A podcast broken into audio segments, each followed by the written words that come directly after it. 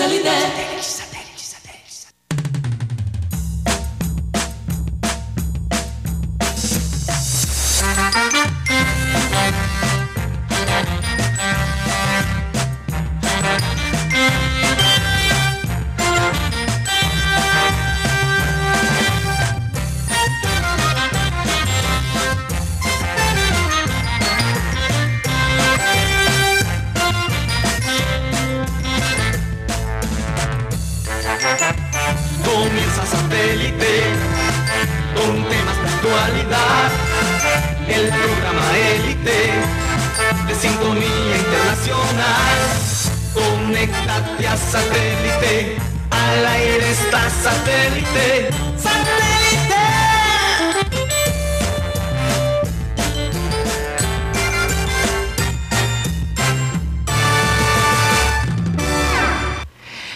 Señoras y señores, bienvenidos a programa satélite. De nuevo un placer estar con ustedes el día de hoy. Recordarles que estamos transmitiendo a través de Sistema Cardenal 1010 AM, del TDT de Sistema Cardenal, de la página web de nosotros de programa satélite www.programasatélite.com. También les recuerdo a través de Facebook, Abel González Satélite. Y bueno, como siempre, si se quieren comunicar con nosotros directamente, lo pueden hacer a través de nuestro WhatsApp 307 16 0034. Yo sé que mucha gente ha preguntado cuándo vamos a regalar más eh, gorras y, tapabocas, pero bueno, tal vez la otra semana vamos a ver cómo organizamos eso. En todo caso, voy a darle la bienvenida a todos a los compañeros que, que, están aquí conmigo el día de hoy. Tenemos a Juan Carlos Rocha, que está hoy en el estudio, Benjamín Gutiérrez, Mateo Gueidos. Hoy va a estar con nosotros Claudia González, nuestra psicóloga, quien visita la ciudad de Barranquilla. En cualquier momento aparece. Y la gente de producción, Benji Bula, Tox Camargo, Alan Lara y quien les habla, Karina González. Muchísimas gracias de nuevo por estar aquí con nosotros. Y bueno, como siempre vamos a comenzar la frase del día. Y hoy decidimos hablar y escoger una frase de nuestro muy querido Pelé, tiene tantos seguidores a nivel mundial que realmente uno se siente eh, como familia de Pelé, de alguna manera. Lo ha visto, sí, 80 años cumple hoy y la frase de él dice así, el éxito no es un accidente, es trabajo duro, perseverancia, aprendizaje, estudio, sacrificio y sobre todo amar lo que estás haciendo. Y lo dice una persona que fue lustrador de zapatos. Muy pobre, pero mira dónde llegó. Él dice que, de pronto Dios fue demasiado generoso con él. Y eh, por estos días, bueno, hoy, el día de hoy, se celebra su cumpleaños. Él ha decidido quedarse en casa, definitivamente protegerse de la pandemia que estamos, que el mundo entero está viviendo. Y le dice que aunque está, está muy bien de salud, de pronto su inteligencia no está funcionando muy bien por estos días. Eso es lo que dice él en el video. Es lo que él dice. Es lo que él dice. estoy bien de salud, pero no estoy muy inteligente por estos días. Entonces, eh, eh, quizás la parte cognitiva se le ha bajado. Bueno, él, tiene una serie de complicaciones en cuanto a su salud, pero el espíritu no, no se le cae. Por momentos han dicho que ha estado deprimido eh, porque se siente no puede caminar, entonces es una situación un poco difícil pero eh, no ha perdido el sentido del humor. Em, comentaba un viejo amigo y compañero de, fútbol que Pelé siempre fue una persona muy calmada, nunca se le veía preocupado, muy positivo. Él no, era una persona ansiosa, era más bien relajada. Y, y, te digo, para una persona que cuando salía a la calle la gente quería arrancarle la ropa, era una cosa impresionante, se necesita esa, esa calma, ¿no? La, euforia que él eh, creaba era tanto que básicamente Santos, el club obviamente donde tuvo la mayoría eh, de sus goles, creo que tuvo más de 600 goles solo con Santos, algo así. Eh, creo que 643, si no estoy mal, algo así. Santos, por unos años, ni siquiera podía jugar en la Copa Libertadores. ¿Y tú sabes por qué? Porque se dieron cuenta que les producía más plata haciendo como estos tours Amistosos, tours amistosos. amistosos, amistosos por todo el mundo Sí. que jugar en la Copa Libertadores, que en ese momento era el torneo más prestigioso del mundo. Porque obviamente hoy en día la gente piensa en la Champions League. Sí. Pero la Copa Libertadores en los años 60 y 70 y 80 era más grande que el torneo de Europa. Sí. Eh, es más, si hubiese habido balón de oro para, para, los, para los sudamericanos, yo creo que Pelé tuviese que ha hecho como el Joe, un super, un super balón de oro. No, y no solo eso, pero él, él ni siquiera ganó una Copa América por esa misma razón. Imagínate, ganó tres copas del mundo. Tres Copas del Mundo. Eh, Siendo figura en dos. marcó dos, dos goles en, en una final de Copa del Mundo. Eh, además, eh, eh, el hombre en, dos finales de Copa Libertadores también y en dos finales de Copa Intercontinental de Clubes Sí. marcó. Eh, es un jugador eh, que marcó un hito. Incluso estuvo aquí en la ciudad de Barranquilla. Sí. Dos veces. Dos veces aquí en Barranquilla. eh, una vez, la primera vez que estuvo por acá fue en un amistoso con, con el Santos de, de Brasil. Esa noche Contra el Junior. Contra el Junior empataron 3 a 3.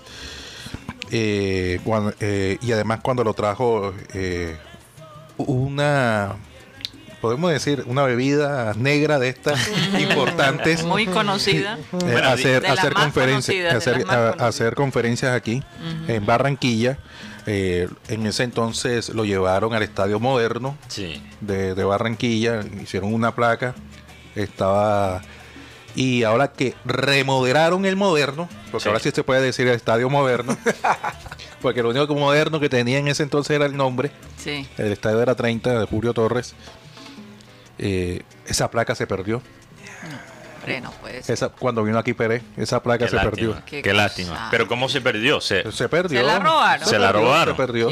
Porque cuando remodelaron el Estadio Moderno ahora por los Juegos Centroamericanos del Caribe, eh, estaban buscando esa placa para colocarla, porque en esa placa estuvo Pérez presente, eh, hacer en ese entonces esa conferencia. eh, eh, él estuvo aquí en el 67 y en el 70 y, el 70 y algo, no, no, tengo la fecha. Pero tú sabes que ellos dicen que la uni- lo único que es más famoso que, que Pelé es Jesucristo y la Coca-Cola. Sí, señor. Son las únicas dos. O sea, es No Jesucristo, Coca-Cola y Pelé. Son las, las tres cosas más famosas. Y hay un jugador colombiano que le tocó enfrentar cinco veces a Pérez, eh, Segrera. Hermenegildo. Eh, el Mene Segrera, el, eh, Sí. el miércoles 25 de enero del 67, en el estadio Romero Martínez, cuando jugó, jugaba con Junior, vino Santos, 3 a 3. El 6 de agosto del 69, con la selección Colombia, ganó Brasil 2 a 0 en el Campín, partido correspondiente a la eliminatoria del Mundial de México 70. Ahí está una foto de Fabio Poveda, Con Pelé. Con con Pérez. Pelé y, y- y su hijo Fabito. Eso fue cuando estuve aquí en Barranquilla. 31 de agosto del 69, Brasil 6, Colombia 2, Estadio Maracaná. Ese fue el partido correspondiente a las eliminatorias del Mundial 70. Y el, el 31 de agosto del 69, Brasil 6, Colombia 2. Eh, ese fue el mismo dato que digo ahora. 19 de agosto del 71, Millonarios 1, Santos 0. En el Estadio Oye, Campín. lo, lo que más me interesa de la historia de Pelé es que se dice que él, cuando estaba con- él estaba con su papá el día que perdió Brasil en el Maracanazo. Sí, me conozco de- esa historia. de- del 50. Y que el papá de Pelé llora después que Brasil pierde contra Uruguay. Sí. Y lo que le dice Pelé en ese momento, y él creo que tenía, imagínate, si él tiene 80 años, Ten- ten- tendría- tenía, tendría 10 años tendría- ese día. Mm, Sí. Ocho. Puede ser No, ocho 10 años. años. Porque él llegó, él, era al Mundial va de 17 años. Y es en el 50. En el 50. Y en el 58 tenía 17 Guti, años. Guti, no, no, voy a- no te voy a hacer un curso de matemáticas. No. Si él cumple 80 hoy y es 2020, Ajá. él nació en el 40. Ajá, pero estamos hablando. Sí. Del 50 tenía 10 años. Ok. Tenía 10 años y le dice al papá, le dice al papá, no, te, no lloras mucho, que algún día Yo voy a traer esa. voy a ganar esa copa. Así es. Y lo hizo. Y es increíble porque en el día más triste, en el día más triste hasta ese momento de la historia de la selección brasilera, nace la- prácticamente la leyenda ¿verdad? que lleva a Brasil a su gloria más Sí, alta. sí, no sí. sé, eh, eh, y eso pasa mucho en, en, en Lo toda- pasó con Martin Luther King. Sí. Martin Luther King tuvo una situación con unos con, con unos vecinos donde los padres eh, ellos eran blancos y los padres no le permitían jugar con él. Y él le prometió a sus hermanos que un día iba a revolucionar este mundo y eso iba a cambiar. Tendría 12 años Martin Luther King y mira lo que hizo. O sea, eh, hay, hay cosas que de repente te impactan de niño y tú dices, yo puedo hacer una diferencia. Y, y, y Pelé lo creyó y Martin Luther King también. Sí, entonces de una tragedia puede salir una vaina bella, Fenomenal. Fenomenal, que puede cambiar el mundo. Hay una frase que me gustó eh, de Pelé, que tú me la leíste hablando de Maradona. ¿Qué decía Pelé de Maradona? No, que la única, el único gol de cabeza importante que hizo Maradona fue con la mano. Oye, Tú sabes que ellos han tenido su... Sí, ellos, ellos tuvieron su rivalidad. ¿Sabes No, todavía. yo Todavía. creo que Sabes no- que él respetaba mucho a Di Stefano y decía, la gente discute entre Pelé y Maradona, pero para mí Di Stefano era más completo que nosotros dos. Y es que hablar de, Mm. de Alfredo Di Stefano es hablar de un jugador que rompió hitos, jugó con, con España, con Argentina, jugó en Millonarios cuando, Sí. en la época del, del Dorado, y de ahí se va, se va a España. Sí, yo, yo tengo... Bueno, Di Stefano es un, un caso muy interesante. Sí, porque eh, Di Stefano básicamente inventó el fútbol moderno. eh, O sea, el, cómo, se, cómo se juega hoy en día el fútbol ofensivo. Pero lo increíble de Pelé es que él creó como el molde para lo que es el superestrella internacional de deporte.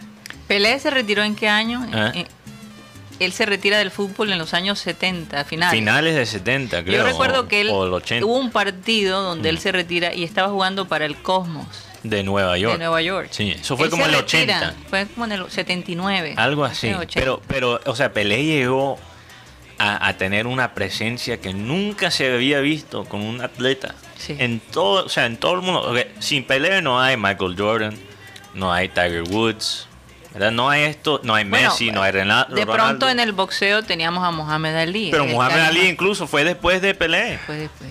Y se O al mismo no, tiempo. al mismo era tiempo, al al mismo mismo tiempo. Él se retira joven de la selección de, de Brasil y se retira del fútbol a los 36 años. En el 77 se retira Edson Arantes de Nacimiento Pelé. Y para no, para no llevar esta discusión, tenía, tenía nueve años cuando le dijo eso a, a su papá. Bueno, gracias, Guti. Era No. lo, lo menos importante en la historia. no, pero lo digo por qué, porque es- el, el campeón fue en el 50 su- de- y el 58 es campeón. o sea, Sí. Tenía nueve años. Bueno, gracias, Guti. Gracias. Eh, Además, además Pelé, una cosa que yo le envidiaba a Pelé fue que fue tuvo una relación con Susha, con suya. Claro, por años. su- con Susha. Pero una relación bastante... Tanto así, Su- Fuerte, porque- Susha le compró compró un apartamento eh, en Río ah, eh, para que se fueran a vivir juntos. El tema fue que Pelé eh, no pudo seguir con esa relación debido a que Susha le estaba pidiendo hijos, que tuviera hijos con ella. Pero entonces Pelé dice, pero si ya tengo tres, y no quiero tener más hijos. Entonces de pronto... eh, También ella pedía un poquito más de fidelidad. Porque es Y que tenía- Pelé, era- Pelé era tremendo. No, y tenía ceros de, de, de Marlene Matos. Marlene Matos era la secretaria que tenía Pérez en ese entonces. Eh, decía que lo dominaba, que le controlaba el tiempo, que él estaba full pendiente, entonces eso también dañó Oye, la relación con Susha. Siempre hay él- una mujer que termina dominando al, al- al que no pueden dominar, ¿no? Le llegó el San Quintín ahí. Pérez- Pérez dice que- Ay, se apagó. Pérez, Pérez dice que, que lamenta esa situación, que, que Susha haya llevado, se haya llevado esa mala imagen de él. de- Pero él estuvo, incluso hay fotos de él con Brigitte Bardot, eh, con todas las grandes mujeres hermosas a nivel internacional. El- mucha gente le envidiaba, ¿no? Esa, esa capac- ese encanto que él tenía. sí. Pero es que, es que era un monstruo. 36, 36 años, relativamente joven. Se retiró temprano de- porque él decía que él no quería que lo retiraran, sino retirarse en Mm, su mejor momento. su y mejor momento, y sí. ahora vemos jugadores, bueno, también es el tiempo, que se retiran a los 38, 39 años y así tienen que retirarlos porque no se quieren retirar. Sí, hay, Así hay- es. Bueno, Teo dijo que no se retiraba, hasta los 40. sino hasta los 40. No, es que hemos hablado de eso eh, mismo, Guti, eh, que hay como dos diferentes tipos de personas, Yo me- de gustos. yo me- o, o me quitan de la cancha O me, o me o retiro. me voy antes que, me voy jugando los 90 minutos. Sí. Eh, él hizo una película en el año 81 al lado de Silvestre Stallone. sí, Eh, también Michael Caine se llama Escape a la Victoria, Ujú. que era un grupo de prisioneros y a raíz Sí. de un partido ellos aprovechaban eh, el tumulto, la, Para robar. no para para escaparse, Para porque ellos escaparse. eran prisioneros de, de- de- Sí. era un partido de la Segunda Guerra Mundial. sí, claro. Michael Caine es, es, para lo- que no, recono- no reconocen el nombre, es este inglés que hace De, en, en la película de Batman, eh, de Alfred. hace papel de Alfred. También en Miss Congeniality. Pelé sale. No, no, no, no. Oh, Michael oh, Caine. oh, Michael Está Caine. hablando de-. Eh, Hablando de Michael Caine con Sandra Bullock, ¿te Ah. acuerdas que él hace papel de como de la persona que la- transforma a Sandra Bullock en una eh, señorita? Ah, sí, No sé si porque ella, es una policía que entra a un concurso de de belleza. belleza y, y descubren Ella está como undercover. exacto. Sí, Michael sí. Caine, esa es una como de las últimas películas que Michael Caine hizo. Pero en todo caso, bueno, También, estuvo Bobby Moore, jugador inglés, estuvo en, ese, en, esa, en esa película. Y recuerdo que Stallone, Stallone decía que él, él la, la filmaron con el lesionado. Porque en un, en un remate de uno de sus compañeros le lesionaron el brazo. Y él tuvo que tapar todo el tiempo con el brazo así. Pero como, como la magia del cine parecía que tuviera la- el brazo bien. Pero él, él jugó con mucho dolor ese, ese partido. Que esa película... tuvo, tuvo éxito. Tuvo éxito, fue muy claro bueno. que sí, claro que sí. Y, y- y- y también uno de sus hijos, Ediño, que fue portero de, de Santos, él lamentablemente fue condenado eh, 12 años. Eh, fue arrestado eh, Ediño. Bueno, Eh, era el hijo eh, mayor, mayor. de él. Sí, era el hijo mayor. ¿Qué mayor de cosa? él. Es que ser hijo de un, de un, de un monstruo como este no imaginar. debe ser cualquier cosa. Te puedes imaginar la presión. Fue condenado por lavado de, de dinero y narcotráfico. Óyeme, qué necesidad. Bueno, quién Pero- sabe, ¿ah? Pero tú sabes lo que pasa, es que cuando tú llegas a ese nivel y eres Pelé, yo creo que lo que menos prestas atención quizás son tus propios hijos. Sí. Porque quien, o sea, estás compartiendo, eh, tú, tú tienes que compartir tu padre con literalmente mundo. todo Con el el mundo mundo. Así es, así es. Oigan, eh, por estos días la gente se ha estado quejando eh, de estos apagones que hemos tenido en la ciudad. Eh, mucha gente decía, bueno, pero ¿y se fue Electricaribe y ahora esto qué? ¿Qué está pasando? Aire. Ay, Hay un mal, hay un mal aire. Hay un Mal mal aire. aire. Lo que pasa es que ellos están diciendo que debido a toda la, la infraestructura que ha estado obsoleta por tanto tiempo, eh, ellos han tenido que hacer cambios. Entonces por eso se está perdiendo en algunos sectores de la ciudad la luz. Pero aparentemente para mejorar. Así que así como a Amaranto Perea hay que darle chance de que se desarrolle, vamos a darle chance a aire, a que a, a ver si de verdad mejora la, la luz, ¿no? A veces hay que echar para atrás para poder seguir adelante. Entonces, bueno, No, vamos a darle el chance a, A- aire. a aire. 100%, cuando tienes una infra, infraestructura tan mala, eso no Y cambia por de un día. tanto tiempo, Sí. eso no es de un día para otro. No es de un día para el otro. Así es. Entonces, Bueno, eh, hablemos de, del Junior, del el partido de la Copa Sud- Suramericana. Eh, tengo entendido que primero va a ser en Uruguay y después va a ser aquí en Barranquilla. Sí. Guti, va- vamos a. con el equipo a Plaza Colonia. Plaza Colonia, equipo que fue fundado en 1917 y que, jugadores como Diego Lugano, Mario, Leguiza- Mario Leguizamón, jugadores que hicieron parte de este equipo en la historia, que fueron formados. Lugano que fue campeón con Sao Paulo de Copa Libertadores, jugador que estuvo en selección uruguaya. Este equipo, bueno, no, es, no, no va bien en el, en el certamen uruguayo, pero es un equipo que, tiene la garra charrúa, que su mayor fortaleza es el juego aéreo y que no dan una pelota por perdida. Eh, Ay, ay, ay. ellos juegan en Colonia del Sacramento, Allá Sí. mismo. ciudad de 26 mil habitantes a 180 kilómetros de Montevideo. Juegan en el estadio del profesor Supisi, 15 mil para 15 mil espectadores. Ah. Ellos Y es vencieron, que en Uruguay las cosas del COVID han estado bastante bajas. ¿no? sí, eh, vencieron 3 a 1 a Zamora en, en en la ronda anterior de la Copa Sudamericana. Zamora de Venezuela. Y si ganamos Este. contra Plaza La Colonia, Plaza, Plaza Colonia. Plaza Colonia El rival salía- saldría entre el Deportes Torima y Unión La Carrera y de Chile. Calera. La Calera de Chile. Que el Tolima está Oye, La jugando bien. Calera, Guti, La Calera no es el club de este personaje en El Presidente. Ay, totalmente. Sí, claro. eh, el de Andrés Paz. Claro. El que va de la segunda división a la primera y después. fíjate, yo me acuerdo de ese detalle. Unión La Calera. Oigan, eh, pero entonces aparentemente entre el 27 y el 29 se jugaría el primer partido Mm. en Uruguay y aquí en Colombia sería entre el 3 y el 5 de noviembre. Si Junior alcanza a pasar esta ronda, siempre los partidos de Junior van a terminar en condición de visitante. A raíz de la, la casilla que le tocó en el sorteo, número 14. Entonces siempre va a terminar de visitante. En- Solamente en esta ronda es que va a terminar de local. Pero también para, para destacar, la última que se enfrentaron el equipo uruguayo fue en el 2017. Junior Montevideo Wander 0 a 0 los dos partidos, o empate los dos partidos y Junior gana en penaltis. En cuartos de final de la liga, liga est- esta liga sudamericana. Igual Junior tiene que Junior tiene que afrontar este partido con toda la seriedad del mundo debido a que con los equipos uruguayos no le ha ido muy bien. Acuérdense del Racing en el 2010 en la en la, en la pre-Libertadores que no se alcanzó a pasar a la, a la siguiente fase. Sí, es verdad. Y bueno, otro, otro equipo colombiano que es América de Cali.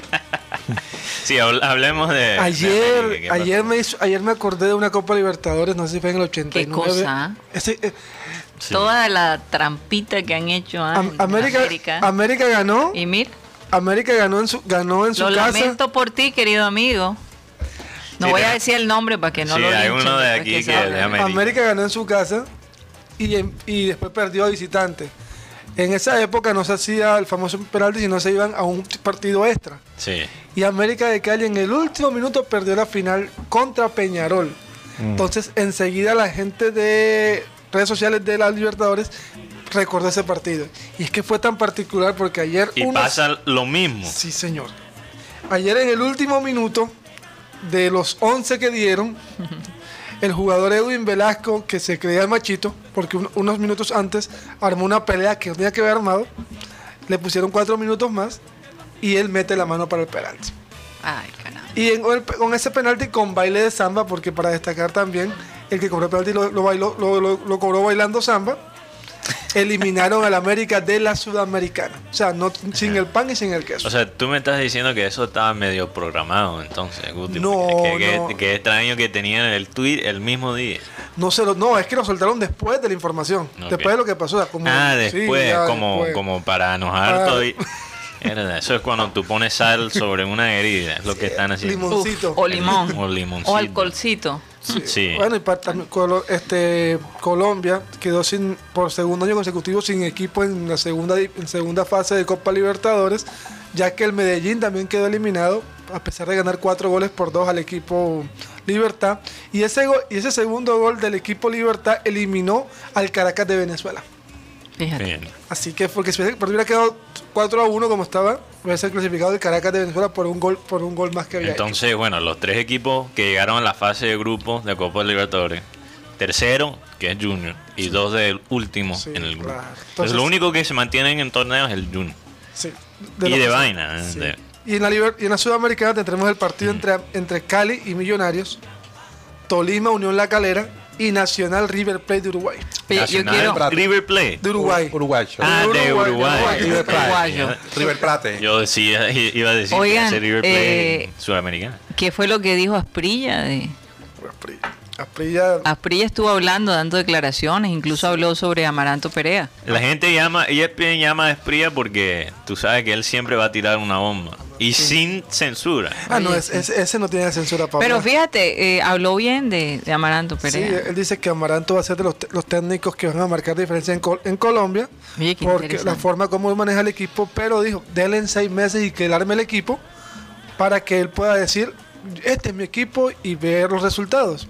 Y ¿Por qué, por qué conoce él el, el trabajo de Amaranto Claro, Perea? Amaranto Perea, bueno, en el sentido de que ese grupo es muy, era muy unido. Era muy unido. Y además Amaranto, si no estoy mal, tam- también trabajó con Asprilla en algunas cosas, pero Mm. con el equipo. Y lo otro, dijo, me, me pareció muy interesante, y es que lo que dijo Amaranto Perea en la, en la rueda de prensa del martes, Sí. o el miércoles, perdón, Después dijo, del partido. al fútbol colombiano le falta intensidad. Y entonces esa frase, como decimos aquí, le cayó limón en toda la llaga. En No, y- toda la Yo estoy de acuerdo. Y Y todos estamos de acuerdo todos con estamos eso. de Y entonces empezaron a decir, pero, que- pero su Junior no está haciendo nada. Entonces, esta frase, ¿qué causó? Habló, habló Osorio. Ujú. Y ahora habló Asprilla y dijo, nosotros creemos que tenemos un buen fútbol porque vendemos jugadores cada seis meses. Mm, No, Y no nos damos cuenta que estamos en nada. Sí. Sí. ¿Y qué dijo Osorio? Osorio dijo que le faltaba la profe- profesionalización de los árbitros, De acuerdo. como hizo, completamente de acuerdo. como hizo Paraguay, que llevó a Elizondo para que los formara, sobre todo en el tema del VAR. Porque muchos de estos, estos árbitros no saben manejar el tema VAR y cometen un error impresionante. Lo que, lo que hizo Paraguay no solo es ejemplo para Colombia, ¿eh? Para es todos. para todo el mundo. Sí. En Europa también no se ha hecho eso suficientemente. Se nota que los árbitros que usan el VAR todavía... Y, y, y porque, bueno, en Inglaterra hay un comité de árbitros que usa el VAR que son específicamente para usar el VAR. Pero ¿qué pasa? Tienes el árbitro en la cancha que todavía toma la última decisión. Y si ese man no, de, de verdad no sabe cómo utilizar la tecnología, entonces la decisión todavía va a ser mala. No, y, aquí ponen a, cualquier árbitro a que esté ahí, esté en el bar. Y lo otro, un periodista, Campo Elías, hijo del difunto Campo Elías Terán Ditz, dice, pero ¿qué está haciendo Junior y Nacional si están de, si están de últimos en, en la liga? ¿Están mal? Sí. El ejemplo de Tolima y Pasto. Entonces dice, le mostraron con estadísticas, Tolima no clasificó a segunda ronda de Copa Libertadores. Claro. Y Pasto eliminó a Huachipato. Entonces, Pero al mismo tiempo, lo que funciona en la Liga Colombiana no funciona, Funciona en la Copa Libertadores. Yo te Así es. aseguro que, que Nacional y Millonarios lleg- llegan más lejos que Tolima en, en- en la Sudamericana. Bueno, ya el tiempo lo dirá. Eh, vamos a ir a un corte comerciales, pero cuando regresemos vamos a tener a Claudia González, nuestra psicóloga. Quiero saludar también a Álvaro Soto, que está visitando el estudio de programa satélite. Y bueno, vamos a este corte comercial y ya regresamos. Continuamos en programa satélite transmitiendo a través de Sistema Cardenal 1010 AM. Y como siempre, esta es la hora que nos gusta leer toda la gente que ha estado activa en nuestras plataformas digitales. Adelante, Mateo. Bueno, un saludo a eh, Jesús Puerta, que se estaba quejando el otro día, que no lo nombramos. Entonces, imagínate, algunos se ponen, están ahí todos los días y si, y si pasa por su nombre sin culpa, se pone Ay, en el ay. Ajá. Bueno, Bueno, para eso está el chat, para que Eh, claro, claro. Se queden ahí. También un saludo a Rebeca de la Osa, Juana Buchave, Walder Rico, que nos escucha desde 7 de abril. Él es el payaso Pin Pin. Un saludo para el payaso Pin. También Henry, Henry Torregrosa, eh, que pregunta aquí, ¿cuál sería para ustedes el top 5 de los mejores jugadores brasileños? uy, Romario. Romario, bueno, eso es... empieza. Romario. Ok. Bueno, primero Pelé, ¿no? Sí, primero Pelé, pero o sea, Sí. Romario, lo que he visto. Ronaldo. Ronaldo, sí. Ronaldo, eh, ¿Ustedes meterían a Zico ahí? ¿O no? Chico está ahí. Zico está ahí. que- Chico que- tiene que estar es ahí. de- Es que hacer esa es lista, época. Es, es difícil. hacer esa lista van a quedar jugadores, por ejemplo, Ronaldinho. Rivaldo. bueno, yo- Rivaldo también. Yo metería- Pero yo pongo a Ronaldinho Yo encima metería de Rivaldo. a- No, Ronaldo, Pelé. sí. Pelé. Garrincha, Garrincha, Garrincha. claro. Carlos Alberto, Ronaldinho y Ronaldo. ¿No meterías a Zico ahí en la 5? Mm, un se- sería un sexto, séptimo. Es que Brasil tiene para, Mm. Demasiado. para hacer, Es ese, muy difícil. hacer ese No, trabajo. y, y todo depende de los gustos también, por ejemplo, de, de la edad. Claro. Porque una persona joven te diría que quizás Neymar está en los Oye, primeros. No. también. Neymar, Roberto Carlos. Roberto, Ah, Roberto Carlos el Carlos, mismo claro Cafú. que sí. No, Bebeto. claro. Tendría, No, tendría que ser jugadores que ya no están jugando ah, versus Bueno, los que están jugando. No, los que ya no están jugando. Lo que ya no- ok, entonces no que- hablamos de- No puedes de meter a Neymar porque él sigue activo. pero otro, Sócrates. Sócrates. Sócrates. Perdón. Sí. Sócrates. No, lo dije en inglés, así se dice en inglés. No, y- Sócrates. y, si hablamos también de la época antigua, Sócrates. Dida, Dida también. Dida. Jairzinho. No, es que es muy, O sea, difícil, muy difícil. Más fácil hacerlo que en Colombia. No, el, de Colombia es fácil. No, yo, yo y, aún diría... así, y aún así, sale una lista más de Claro, cinco. Sí, pero sí, yo sí. diría, para mí, eh, y estos son mis gustos personales, yo diría, obviamente Pelé, Ronaldinho, el fenómeno, oh, Garrincha por... ¿Por qué digo Garrincha? Por la manera que él influyó, ¿verdad? Su, como él básicamente nos enseñó a manejar la, la pelota. E- Eso, por eso pongo a Garrincha. Y te faltaría uno. Y el, y el de quinto, wow, difícil. Un alemán por allá. No, no, este No, es de Brasil. Este de Brasil, los, los cinco. Ah, imagínate, eso ya es otra lista. Alemán. Alemán, otro Brasil. Yo, yo me quedo con Sócrates. Es que Sócrates, Sócrates. Sócrates marcó una época. Recuerdo Sí. que Sócrates cobró un, un penalti estilo Rabo- con la, de Rabona ante Sí. Francia en el 86. No, y además me encanta Sócrates no solo Por el nombre. no solo por su manera de jugar, pero como era de persona. Era uno de esos personajes El médico. como, como George Best, o sea, que eran tremendos jugadores y todavía más allá eran interesantes como personas. ¿Y Bebeto qué tal, qué tal fue como Bebeto. jugador? Oye, Bebeto, Bebeto, también. Se me había como- olvidado como Bebeto. Tanto, hay lindo. tanto. La, li- la lista, la lista es larguísima. Más fácil hacer un top 20 que un Bebeto top era el 5. más simpático. y el que llevó la selección del, del famoso. El del hijo. Eh, Sí, yo me acuerdo que Oh. cuando Bebeto salió eh, usaba frenillos. Sí, correcto. Tendría 18 años eh, o algo así cuando... Bien eh, sí. No, Bueno, y en todas las posiciones, porque también sigue hay... la lista porque te Sí, distraes sí, y sí, no la pero- terminas. ah, es culpa de aquí de Henry Torregrosa que nos dio Ajá. una buena pregunta.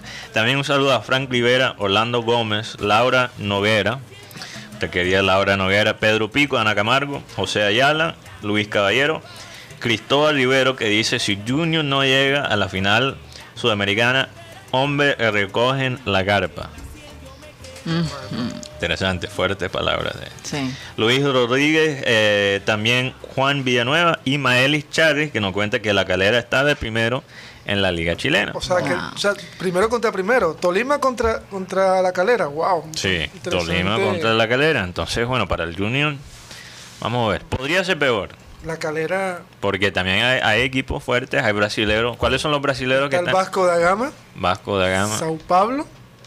Y, y Argentino está Independiente de Avellaneda. Lanús. Vélez Arfield, Lanús, Tucumán.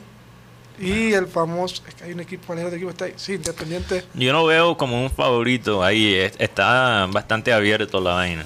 Eh, Sí, yo veo, yo, yo veo la sudamericana, bueno, mucha gente la, la menoscaba porque no da los mismos créditos Libertadores, pero hay muchos equipos que esa es su tabla de salvación. No, es- con, con esta crisis es una. eh, lo que está dando la Sudamericana eso es ganancia. ¿Cuánto Sí. antes qué?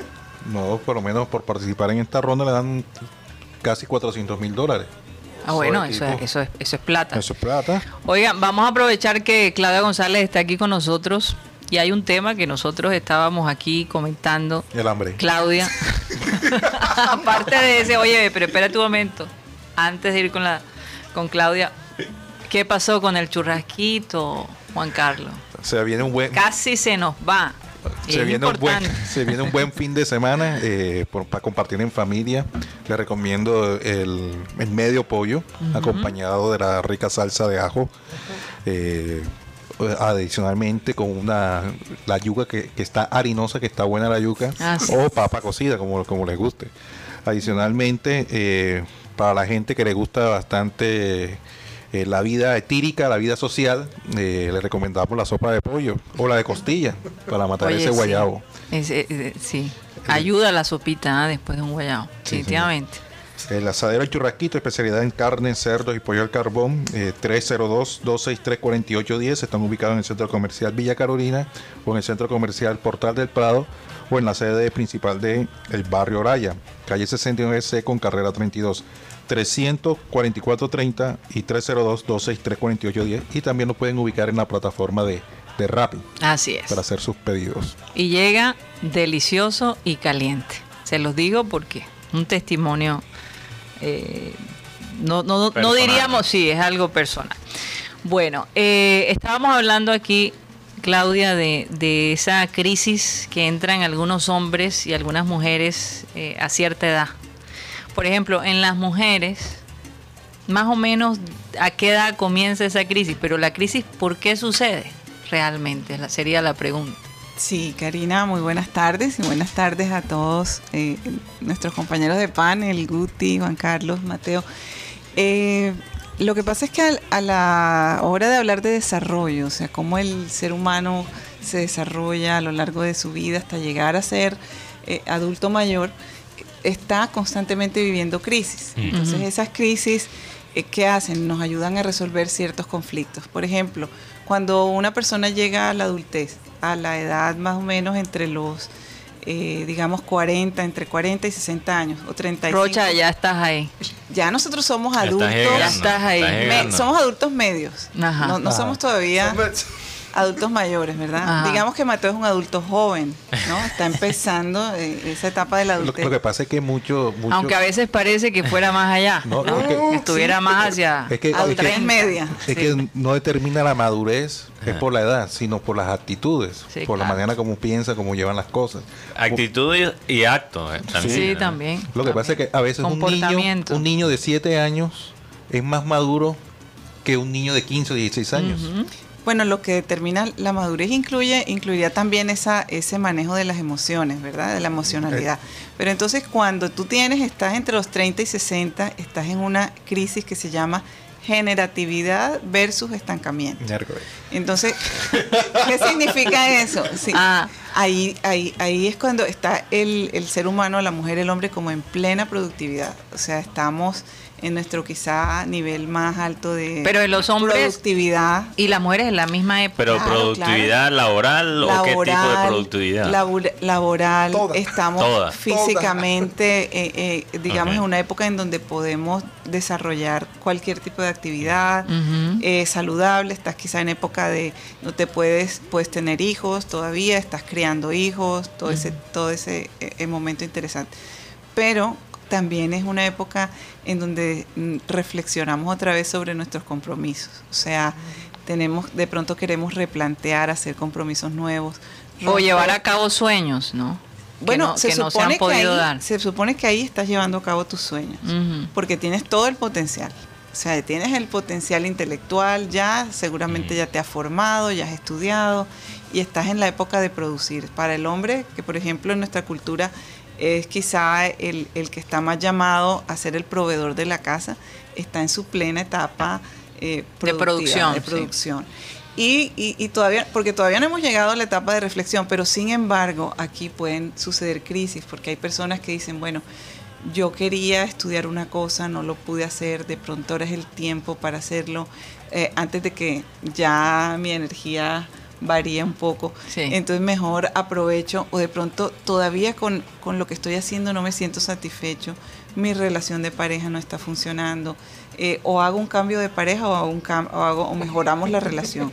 Y, y eso te lleva a replantearte, o por el contrario también ya te estás sintiendo como que, wow, yo veo que, que, que la tendencia de la moda va hacia un lado y yo todavía estoy como quedado, yo quisiera hacer Entonces como un cambias tu cambio estilo. de estilo, como que será que yo todavía le atraigo a las mujeres, todavía le atraigo a los hombres y entonces Entonces por eso que algunos compran una moto Harley o, o- o, o- o un se Ferrari cambian, se cambian el estilo del pelo, eh, el estilo de ropa y Tienen entonces una aventura. la barba. o tienen Sí. una aventura. Bueno. entonces, entonces Sí. claro, se sienten halagados cuando todo el mundo le dice, wow, pero cómo te ves de bien, te ves súper joven. Mm. Sí, sí, sí. Y bueno, eso, eso puede generar No, también una depende. crisis. Depende también de la pareja con que estés. Ah, mire, ahora, ahora viste como pelado.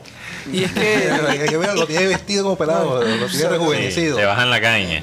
Sí. No, pero o también te hace sentir bien, oye, desde No. que estás con tu, oye, tu esposa. Tiene sí, buena mano. Qué buena mano, ese, Tiene ese buena es- mano. tiene buena mano. esposa te hace, O- eh, O lo contrario, oye, o no ¿qué tiene, te pasó? o ¿dónde te metiste? Desde que se casó con esa mujer, el pobre hombre se acabó. Oye, pero, Oh, lo tienen acabado. pero a esta edad, a esta edad, O perdió los ahorros. Y la mujer linda, y la mujer linda, y con todas las cirugías plásticas. pero Ay. a esta edad la mayoría de hombres están casados, ¿verdad? Eso Sí. es lo que dice la estadística. Pero al Sí, mismo claro. tiempo, O tienen una relación estable. o tienen una relación seria. Eh, Pero hay muchos que a veces dan y por ahí. Pero según lo que me estás diciendo, sí, claro, hay excepciones a todo. Pero según lo que me estás diciendo, también ellos llegaban a- también a su máximo nivel de, no sé, de... de- Produc- productividad. no, no de productividad, pero qué tan atractivos son para el otro Para sexo. para Porque el- el tienen, sexo tienen- eh, sí. han llegado a su madre físico. Sí. Han, están estables eh, Económicamente. Algunas. Ya tiene, la mayoría, digamos. Eso es lo normal. Sí. Sí. Eh, tienen una carrera, tienen una familia, pueden apoyar una, un hogar, pero en ese momento están casados. Entonces ahí hay un conflicto, un conflicto entre quedarse con la pareja o quizás tirar Y- a o- alguien más joven, ¿verdad? E- Eso es posible, pero, por- pero tengo en este momento en, en, en mi consultorio tengo Oye, sí, dos sí, parejas. los pacientes. No, yo, yo precisamente tengo dos parejas en este momento y, e- y ellos están replanteando su relación. Ajá. Por ejemplo, él ya se cansó de ser eh, eh, el que siempre, el que aporta más dinero, ser el proveedor todo el tiempo Mm. y, y en el fondo siente que prácticamente su esposa eh, está con él es más que todo porque él es el que provee todo. Está cómoda. Sí, y entonces, eh, entonces quiere como replantear la relación porque él dice, bueno, y ella, ¿por qué no aporta también? Y ella, ¿por qué no también se esfuerza en ese aspecto? ¿no? Eh, sí, ella, ella ha sido madre, ha cuidado a mis hijos, pero yo quisiera ver que ella también eh, avanzara en esa parte y fuera también un- una ayuda. O Entonces, sea, ahí se pierde un poquito la admiración, ¿no? Mm. Eh, eh, eh, eh, el hecho de, yo creo que si en una pareja se logra la admiración o se mantiene la admiración el uno por el otro, uno por el otro. definitivamente hace mucho más atractiva la, la relación, ¿no? Claro, y fuera de eso que también se acostumbran a una rutina y la relación se vuelve rutinaria y como que eh, hay que hacer unos cambios. Y, y cuando vas a terapia comienzas a darte cuenta que era que tu pareja no te escuchaba. Que tú, por ejemplo, decías, eh, estoy triste, estoy ansiosa, estoy angustiada porque esto no me gusta o viceversa. Y la otra pareja como que hacía caso omiso de eso. Como, como No. que ya estaba cansada de- o, ya, o ya te No, o conocía que, o que demasiado. decía, no, es que, es que ella con el, con el mismo cuento toda la vida. O sea, yo- Sí. una pregunta. Entonces ya se pierde la paciencia, la empatía inclusive. O sea, y en el matrimonio, en una relación, se tiene, un te- se tiene el tema de roles. Hay personas que dicen, no, el rol del hombre, bueno, es mantener la familia. Pero también quiere que lo sorprenda. Ven acá, bueno, hoy no, hoy no vas tú, sino que yo, yo pago tal cosa. Entonces, no va a ser toda la vida, pero siempre hay esas sorpresas que hacen O, que Ah, la o- relación- ahora, ¿qué o por el contrario, el hombre que un día decide ponerse el delantal Sí, y decir, mira, total. amor, te voy a cocinar hoy una comida especial para ti, te la voy a hacer. Y que no le pongan la canción y que te- la mujer lo gobierna, entonces también. Ah, bueno, también ese bueno, ¿verdad? que andaban por ahí de que mi mujer me gobierna, no sé si lo has oído. Claro. Y entonces ellos empiezan a bailar. No, yo, yo hago el aseo en la casa porque lo hago porque me gusta y porque... Ah, fíjate. Eh, No, y lo te ha- apuesto que lo hace súper bien. No, sí, porque lo hace ella, pasa por donde pasó la suegra y eso no, no me gusta. porque- y ahora más con el tema del COVID, eh, uno tiene que ahora pasar tres trapeadas. Uno para sacar el mugre, el otro para sacar el COVID, porque le echas, Sí. tienes que echar agua con, con. Y el otro para, para el brillo. eh, eh, Sí, es verdad. Oye, qué buena técnica. Eh, Una- dijiste una- COVID y me dio como una rasquiña en la garganta. Una, se- una seca y una mojada y una seca. Yo, yo, oye, yo, yo ya estoy aburrida hoy de que me tome la temperatura. ¿Qué cosa? Se Sí, la toman pero es diez. Eso, eso, eso te lo iba a decir. Oh, en Estados Unidos, en Estados Unidos ni por ahí. No. Ni por ahí. Para Pero nada. sabes qué? Eso a todos nos da tranquilidad. Bueno, doctora Claudia, O- compara o por Barranquilla el- con Miami. O por el contrario, ¿sabes que Te vuelve más paranoico y más miedo, porque eh, noto, eh, he notado como una sensación de miedo, no sé. Pero es la Y- manera y- más Sí, efectiva. más efectiva para mantener Sí, la cosa. Lo que pasa es Y que, mira, es que a si- mí me dio el COVID y la verdad, ya a mí no me dio fiebre nunca. O sea, yo hubiera podido tener el COVID ahí y nadie se da cuenta. La Sí. medida de Sí, la temperatura Pero no, por una, una no va a excepción, ser mucho.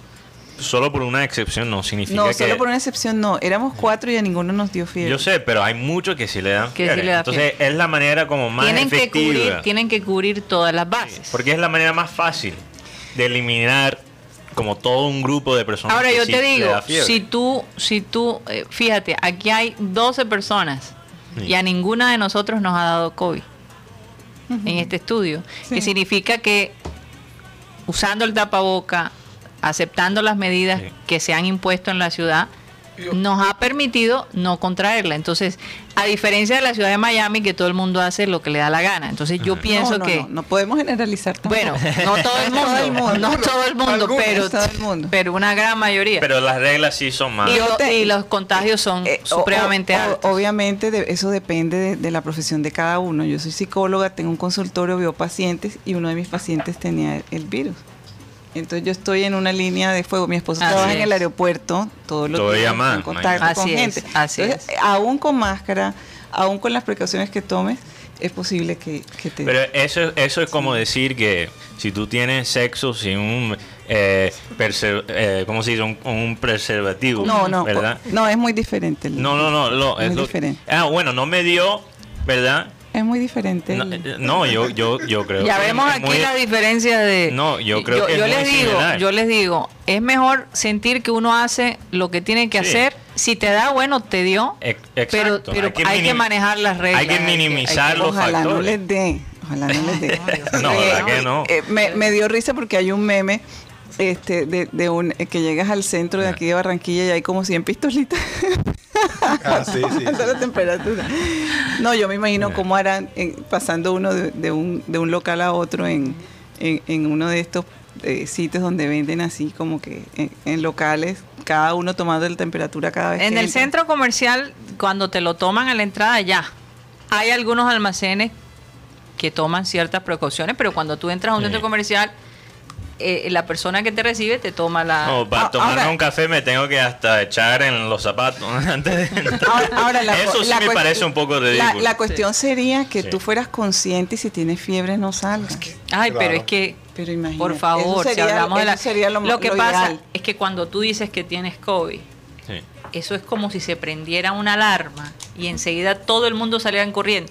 ¿Tú te acuerdas la película Monsters eh, Ah. Inc?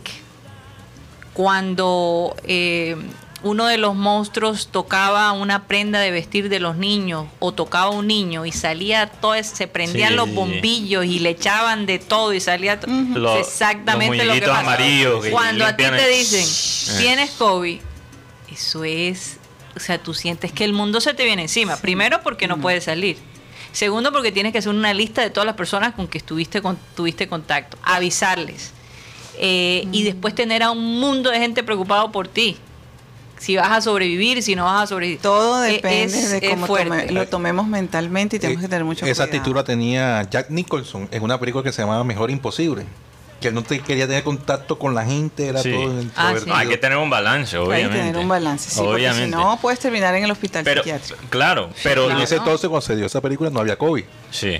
No, Esa- es la actitud de mucha gente hoy en día aquí. Pero es que él, se- él sufría de con una compulsión. Sí. Él, él era una, una persona que no que todo Obsesivo compulsiva, exacto. Sí. Bueno, y entonces terminamos el tema de la edad media. Ah, Entonces, sí, sí. de verdad que, que, que cuando ustedes, esposas o esposos, comiencen a notar esos cambios en sus parejas, tales como se cambió el pelo, se cambió el estilo, está como que queriéndose ver más, mucho más no, joven. es porque, no es porque tiene otra. No, es porque está de pronto en esa crisis, quiere de pronto demostrarse a sí mismo que "Ey, todavía Todavía estoy- puedo, todavía puedo". puedo, eh, y Todavía toda- para el tráfico. Y todavía puedo hacer cosas que Todavía no, que había tráfico. hecho Pero antes. entonces tú crees que esa etapa es una etapa donde eh, el hombre y la mujer están mucho más expuestos a una infidelidad o a un divorcio A o- un cambio. o a un cambio. A un cambio, sí, claro. A un cambio definitivamente. Y yo pienso que cada etapa de la vida, eh, en- en cada etapa de la vida hay cambios. El único constante en nosotros los seres humanos es el cambio. Entonces, ¿qué hacemos? Preparémonos para los cambios. Hay que estar preparados para los cambios. ¿Cuál es la tendencia? ¿Qué es lo que está pasando?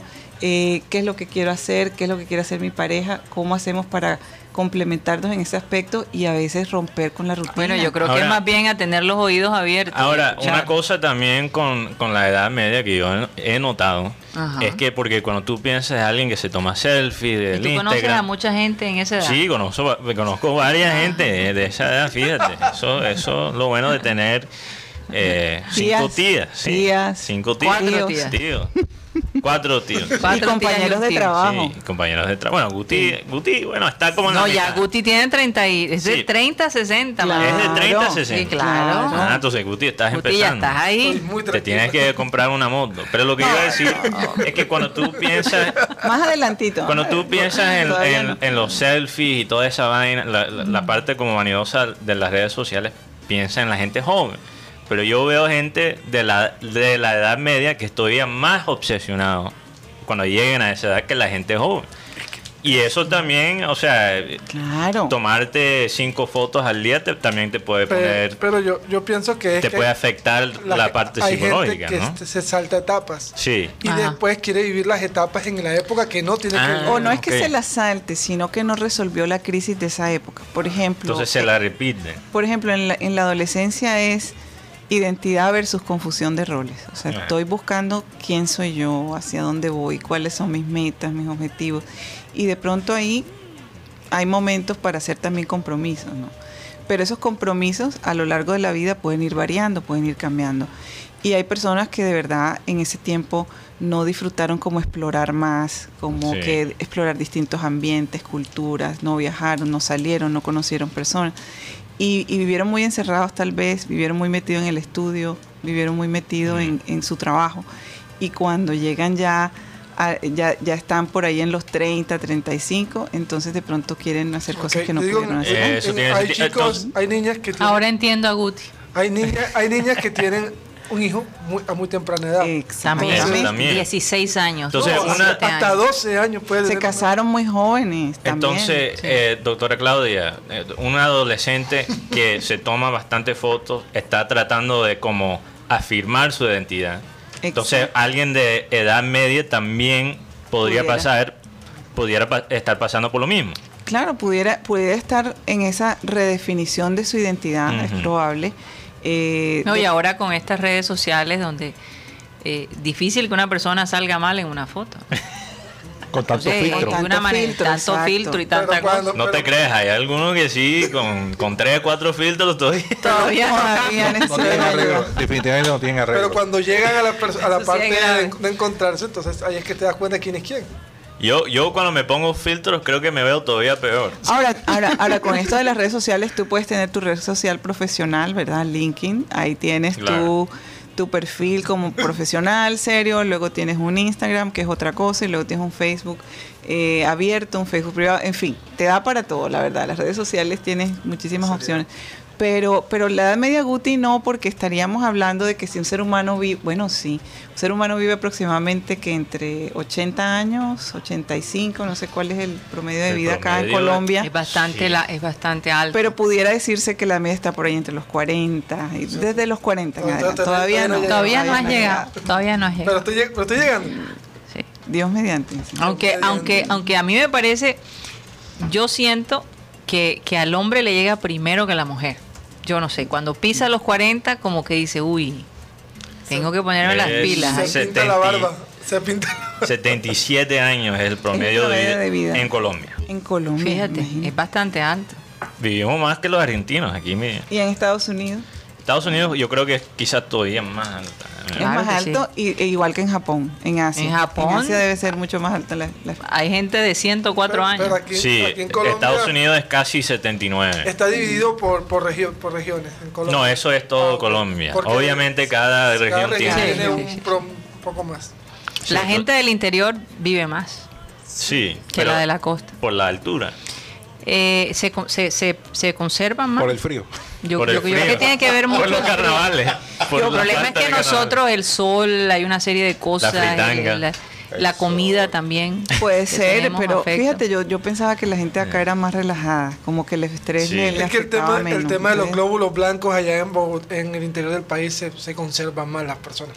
Ah, ya, pero por aquí, eso. pero cuando la persona aquí en, en- Pero en la depende de dónde. acá la no estamos depresión- hablando de Bogotá. No. del- del- Estamos del- del hablando de clima- las afueras, de- de la montaña, El de- clima de altura, con la altura. Ahora, el, eh, ahora la el, el índice de depresión acá en la costa es más bajo. Es más bajo. Claro, Sí. Claro que lugares, en tenemos el mar. Tenemos el sol, El sol más Ahora, si siguen La gente. eh, construyendo eso esos, si siguen construyendo esos edificios tan altos, entonces nos vamos a volver una ciudad más vertical, porque antes éramos mucho más horizontal Ahora, y podíamos ver el, es. Colombia es el uno de los horizonte de países. mejor manera. Colombia es uno de los países más felices de todo el mundo, pero yo creo que nosotros llevamos el bulto, la, la costa, porque imagínate, sí, sí. Eso, no, eso no- eso no puede ser por los, Y además los somos, uno de los países que más fiestas o más feriados hay. Ah, Sí, no, por eso sí. favor.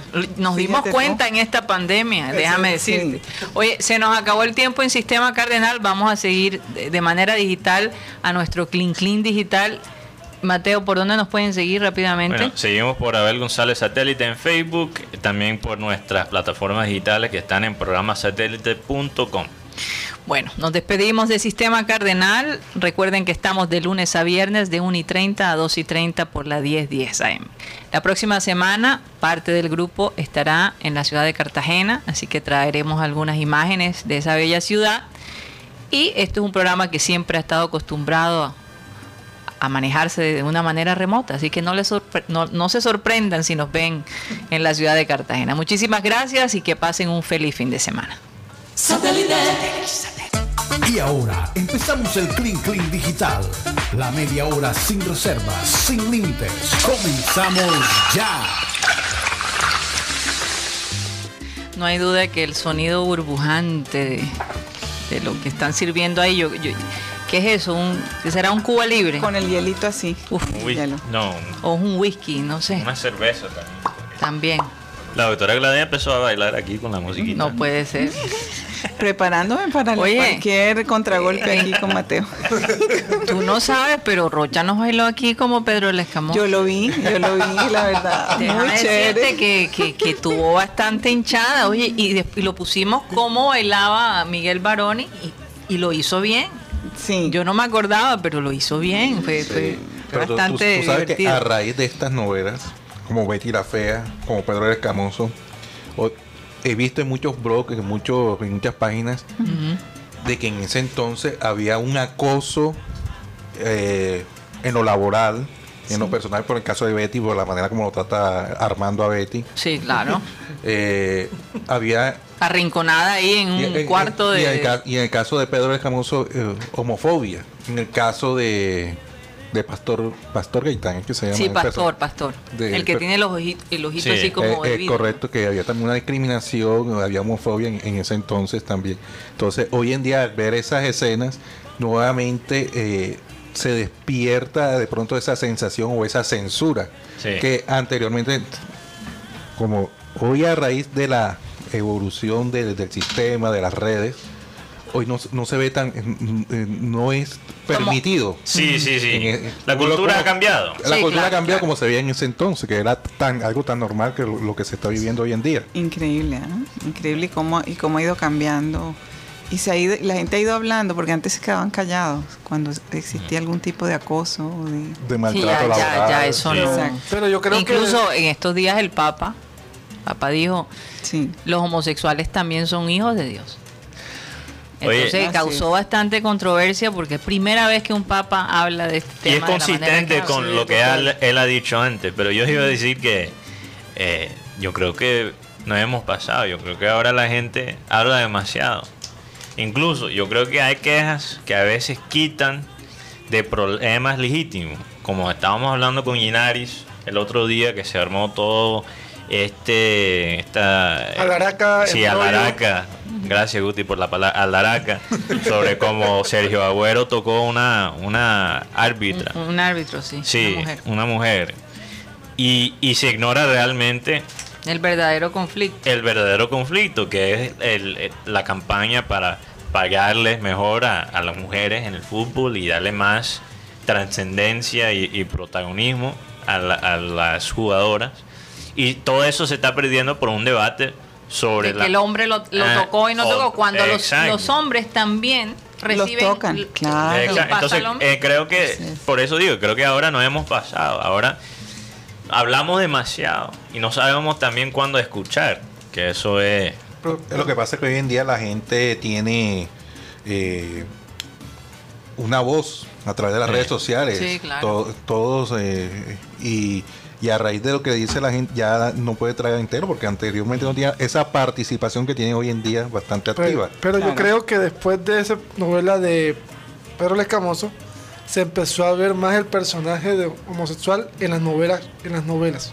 Sí, Se le dio una relevancia más grande. eso sí es... Y en el tema de Betty la Un arma Fea, doble fila. yo creo que lo que... Bueno, pero con el de Betty la Fea, con este. Hugo Lombardi. Hugo Lombardi. Sí. sí. No, Inolvidable. Fue, o sea, él Inolvidable, fue el la show, él fue uno de, de- de los personajes No, y él más no queridos fue- y más odiados Eh, también. él no- Era el esposo de Betty En la ese vida real, y, él, sí. y él es decía, y él decía cómo hizo para insultar a la que era su esposa Pero ellos estaban No, en problemas en, ese momento. En ese momento se estaban separando. Estaban separando, Es pero más, entonces- no comenzó así, no comenzó así, pero a- eh, eh, dice que a raíz de los problemas que ellos tenían, los insultos de él hacia ella eran enormes. Sí. En, en la serie, En la novela. Se discute, se- Sí. se- él se, de- se descargaba. incluso los insultos que él lanzaba en la novela, muchos de ellos eran como improvisados. No, improvisados No, sí. era, era del sentido, de Eh, lo, salía de, de lo parece muy que, profundo de parece él, que es ella quien, Increíble, quien, increíble. quien decide separarse y parece que tenía ya una relación con Ah. otra persona, entonces se creó allí. Bueno, hablando de eso,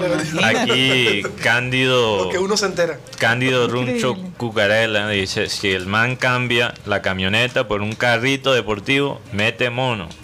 Probablemente ya tiene una pela viejo en la mil. Una pela viejo. Aquí Pela hay que viejo. explicarle a, a Claudia, el Pelaviejo sale de una situación de una chica Claro. Sí. que peló al- a un gringo. Claro, Claro, claro, Paula. Paula Brisa. Mira, ya Paola Mateo hasta Ariza. se sabe el nombre. Oigan, Todos saben, no me, Eh, no me empiezas a echar ahí. Todos saben, especialmente los hay, de hay que producción. recordar el nombre también. Eh, tenemos a José Marenco, Ah. que nos llamó. Está al aire, qué chévere. Vamos a darle la bienvenida. Yo sé que hay mucho de qué hablar porque hoy retoma de nuevo la, la serie mundial, ¿no? Sí, ya. No, no. Se está riendo, se está riendo. Es que no hubiera Oye, dejado- Marenco, cuídatela de, de, de las pela... Pela viejo. Pela viejo. Pero Tú- viejo. Pero- Ah, no, no, pero conmigo van a batear de foul porque van- viejos sí me van a encontrar, pero ¿qué me van a pegar? si No tengo nada que- A lo mejor es lo contrario, que las puedo pelar yo. Bueno, yo- ma- eh, José, ¿te acuerdas de esa, eh, eh, esas frases de Abel cuando hablaba de, de- de que algunos hombres hacían alarde de su pensión, ¿no? De la claro, pensión, claro, de, de lo que les espera en el futuro y bueno, amigo te espera una buena pensión. Sí, me complace saludar a la doctora Claudia. Aquí la estoy viendo, aquí tengo la imagen del programa.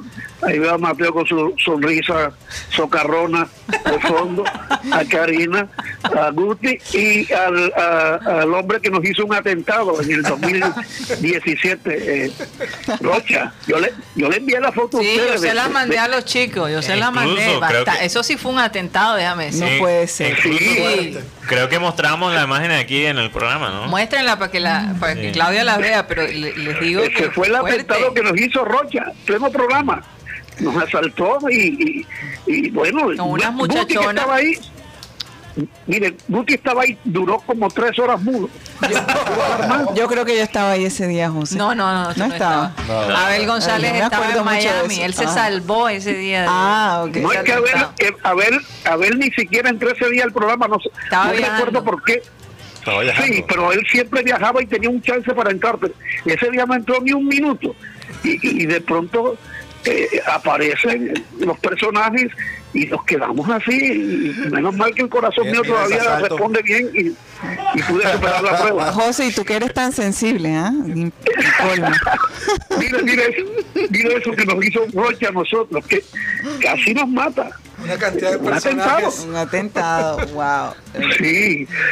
Eh, eh, bueno, quería hacer un reclamo a, Mateo con su bruja, la bruja que él contrató, porque no le fue, no le fue bien el Junior en, en Brasil y, y la bruja no hizo nada. No, ni, ni una bruja puede rescatar a- al Junior. Ya, Marenco, eso ya estaba. Eso ya estaba listo, ya Eso era- estaban eliminados Eso era, prácticamente. eso era pelea de bruja con bruja. Sí, pero, pero me gustó lo que tú escribiste en Twitter el otro día, que, que bueno, hay- si hay razones por qué celebrar aquí en Barranquilla. La- las tiburonas ganaron. Titanes está todavía invicto allá en, Y en la juega, y juega hoy. y juega muy bien. Tremendo Sí. equipo tiene nuestro equipo de básquet. O sea, hay, hay muchas cosas Sí. que, que nos dan también alegría. Incluso yo creo que voy a dejar Sí, sí, sí. a- al junior masculino y me voy a enfocar en, Las en, las, en las tiburonas porque juega mejor. Y con menos, Sí. con menos entrenamiento. Pues juegan el Y me domingo. imagino que es más entretenido visualmente. Juegan el No, domingo no, por en el, Dios. en el estadio Romelio Martínez. Nos toca Ah. esperar que. No, a- mire, mire a, mí- a mí me pareció absurdo algunas algunas posiciones periodísticas antes del partido donde le exigían al Junior que tenía que ganar en Brasil. Y yo, yo decía, ¿pero, pero en qué pensamiento cabe esa exigencia? Eh, una cosa es, esperamos que el Junior haga un buen partido, ojalá gane, pero exigirle que ganara al Flamengo en Brasil, eh, a, pes- a pesar de que, de que eh, Flamengo no tuvo su equipo titular. Eh, los- esos equipos de Brasil tienen hasta cuatro equipos para, para, para sacarte cualquier cualquier alineación y te ganan. Entonces, Pero tú sabes por qué dijeron eso, Marenco. Para No sé. después decir, mira, perdieron, hay que sacar a Amaranto.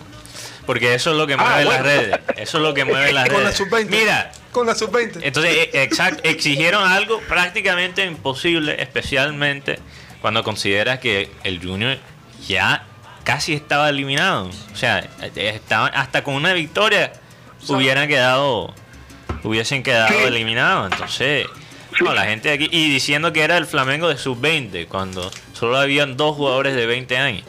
Ah, eso, eso es el pan de cada día. Y, y la, y la Oye, Mateo, pero Ajá. Mateo y compañeros ahí, este, otra buena noticia para Barranquilla, Sí, es para Colombia, Pipo. pero en este caso para, para Barranquilla, Pipo Ureta puede dirigir, dirigir a tu equipo, los Red Sox. ¿ah? Eso Sí, escuchamos el día de hoy. Vi eso, me mandaron la, la noticia justo antes de, Oye, y, del y- y- y- y qué orgullo, ¿no? De, Sí. de Barranquilla.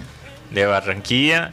Él es manager, bueno, fue manager de los Tigres de, del Licey en la República Dominicana.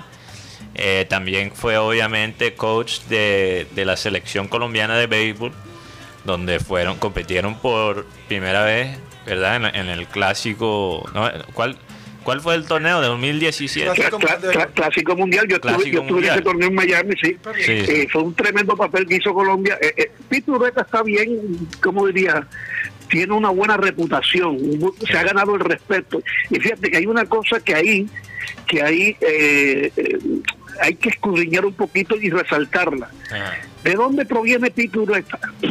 Contrario a lo que ha sido la, la, la, la tendencia de nuestros deportistas, que provienen de, de sectores muy humildes, eh, Ureta es un, es un muchacho de clase media alta, Sí. que jugó béisbol, jugó béisbol eh, de todas las categorías desde, desde kinder en las pequeñas ligas del norte, o sea, ahí cerquita de donde están ustedes, Sí. eh, en, el, en el patinódromo. O sea, dese- él no tuvo las necesidades que, que tuvo en Guerrentería, por ejemplo, cuando, cuando, cuando era un niño, Sí. que su mamá tenía que salir a vender eh, chicharrones, cocadas y cosas para Imagínate. llevar el sustento a su comida, a, a su casa.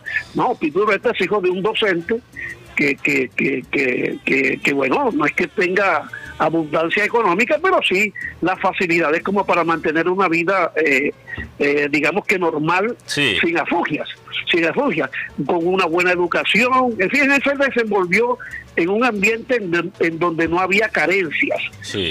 Y eso, lo, y eso lo quiero resaltar porque mucha gente pensaba que eso de pequeñas ligas era una cuestión ahí para, para pasar el tiempo nada más. No, ya se ha demostrado con él, con Pipi Ureta y con Nabil Crismat, que sí es posible que muchachos de los estratos altos, medios y altos puedan triunfar en el deporte, porque es que el deporte hoy en día es más que una profesión.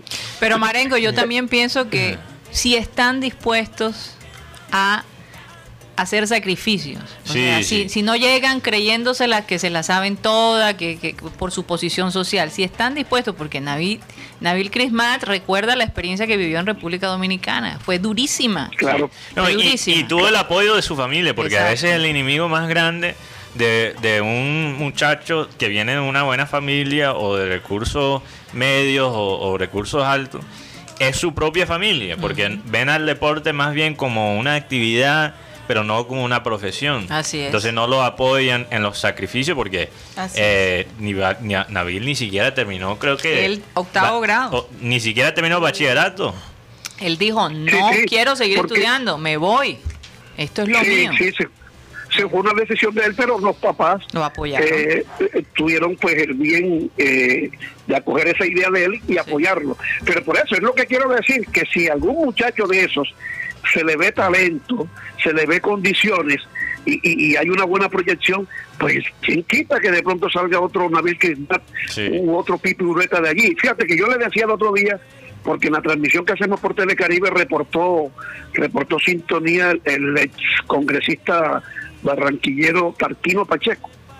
Tarquino Pacheco yo un día me presenté a pequeñas ligas y vi en la selección Atlántico a un cuarto bate, un muchacho alto, robusto, eh, de un tremendo poder al bate. Cada vez que le pegaba la bola, eh, la pelota salía chillando de, la fuerza que él le pegaba. Y- y- y pregunté, ¿quién es ese muchacho? Me dijeron, Miguel Pacheco. Oye, qué bien bate ese muchacho. No, él es hijo de Tarquino y Tarquino estaba ahí. Pero yo, yo observé que en Tarquino lo que había era el, el deseo de que su hijo estuviera un ratito ahí divirtiéndose, pero no le vi, eh, eh, eh, es decir, la, la, la- El la- entusiasmo. el deseo de, sí, de- de- de decir, mi hijo puede ser pelotero, porque las condiciones las tenía todos los scouts, toda la gente que estaba ahí pendiente de ese muchacho. Pero no siguió no siguió jugando más béisbol. Sí, ¿Por qué? Porque Tar- Tarquino eh, consiguió una buena posición económica a través de su trabajo en, el, en la Cámara de Representantes. Y él vivía en San Felipe, de, un momento a otro comenzó a vivir allá en la parte alta de la ciudad. Supongo yo que, que, que, que, su hijo tuvo eh, pues una Un- facilidad de- cambio, un de cambio vida ahí, sí. sí, y él no entendió que de pronto por ahí por el deporte, porque yo les digo una cosa, la manera en que yo vi bateando a ese muchacho con 14, 15 años, era para, para que por lo menos que lo hubieran firmado, a ver qué pasaba. Pero dicen que Pero nada. yo he escuchado que es, es lo mismo con el Junior. Puti, no sé si, si puedes confirmar, pero yo he, escu- yo he escuchado de casos que llegan pelados con mucho talento, que, que se nota que pueden llegar al nivel profesional, llegan a, a los niveles juveniles de, de Junior y después no lo ponen a jugar, porque Sí. ellos dicen, ellos no tienen hambre. Sabes que conozco jugadores, bueno, Juan Carlos Abello, que Sí. son jugadores de, de clase alta o, o económicamente bien, Sí. que pudieron, de- pudieron debutar y jugar en Junior. Pero estoy hablando de ahora. No, que- de, de ahora Sí. lo que primero pasan por las famosas pruebas de las menores Ajá.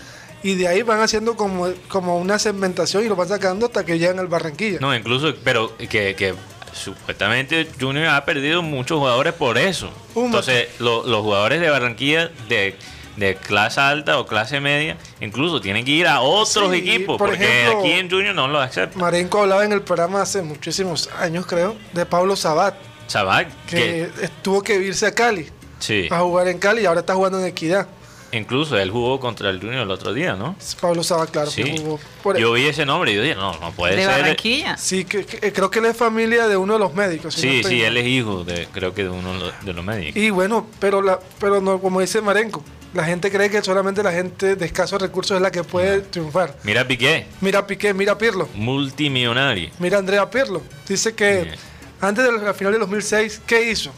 Cogió un PlayStation y se puso a jugar PlayStation unas horas antes de- del partido, teniendo económicamente cómo mantenerse y prefirieron el fútbol prof- profesional. Claro, claro. Oye, Marenco, bueno, ¿cómo ves? O- hoy hay partido, ¿no? Sí, a las 7, A las 7 y siete. 10. Hay transmisión por Telecaribe, Marenco. Sí, claro, todos los juegos van, van por Telecaribe. Eh, Pero vas a estar ahí. Dios mediante, claro. Oye, una Dios pregunta, mediante. Marenco. Eso Cuando, nada más fue ese día, Mateo. cuando tú llegaste a la edad media, eh, eh, sí, o sea, ¿qué te provocó cambiar? ¿Que ¿Tuviste ganas de, no sé, cambiar de pareja o de cambiar el carro o entregar el carro por uno bueno, no sabemos si él ha superado esa etapa. Eh, eh, eh, edad media, todavía estoy en edad media. Tú estás en la edad, yo pensé que ya estás en, en la tercera, ya... No, Marenco, no. Marenco tiene, creo que dijo Marenco está en los- 58. Yo 59. estoy en mi, no, Sí, yo sí, estoy en no. mi segunda juventud. Tu segunda... Juventud. O sea, en la edad media. En la edad- No, no, yo, yo, yo creo que ya la etapa crítica ya la pasó, ya la superó. Bueno, pero es que hay gente que nunca supera eso.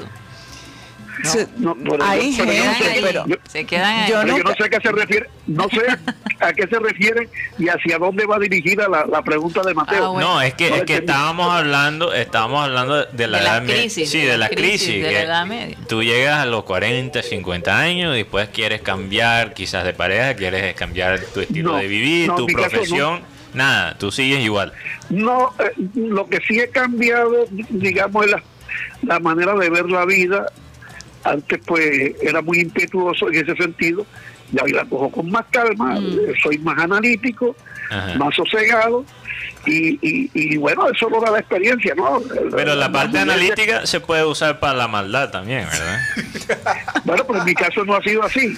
Yo, no, todo, el ser humano tiene para todo. Oye, yo no me imagino es la, la edad De media de, de- de todas- Mateo. De todas maneras, eh, José, hay, hay, hay, hay momentos en la vida que nos toca hacer cambios y, y- y- y de pronto no Sí, quedarnos sí. atrás. Tú, tú te hiciste cambios, sentiste en algún momento que, que tenías eh, que modernizar algún aspecto de tu vida, cambiarlo. Eh, claro, ah, y entrar en esa entrar en esa tendencia y, y- y con Abel González al lado yo creo que yo creo que tocaba uno tocaba andar como que Reinventarse todo el tiempo. como que al, al día lo que estaba pasando ¿Sabe que, sabe que, que hace poco compré un televisor sí de esos que de esos que para apagarlo uno le habla y se apaga? Aquí. hoy nos estábamos acordando de eso porque aquí está Álvaro Soto y nos estábamos Y, y yo lo digo abiertamente, la culpa fue de, de su señor esposo, que, que escondió o se llevó, no sé, de manera, digamos, sin querer, sin intención, el, el, el control remoto. Entonces, imagínate, yo estaba durmiendo al lado del televisor, y prendido, me lo dejó prendido ahí, y porque porque estaba viendo béisbol, pero ya se acabó el béisbol y ya, entonces quería apagarlo además porque quería dormir y aparte de eso me daba pena que, que estuviera prendido y cualquiera de ustedes saliera para ir al baño o cualquier cosa y, y- y- y el televisor prendido pensando que, que era una cuestión mía. Pero como yo había escuchado a él que decía, este se apaga con la voz, yo intenté apagarlo así. es que tenías que hablarle al control remoto Pero ¿dónde estaba el control? ¿Dónde Ah. ustedes encontraron a Marenco diciendo, apágate.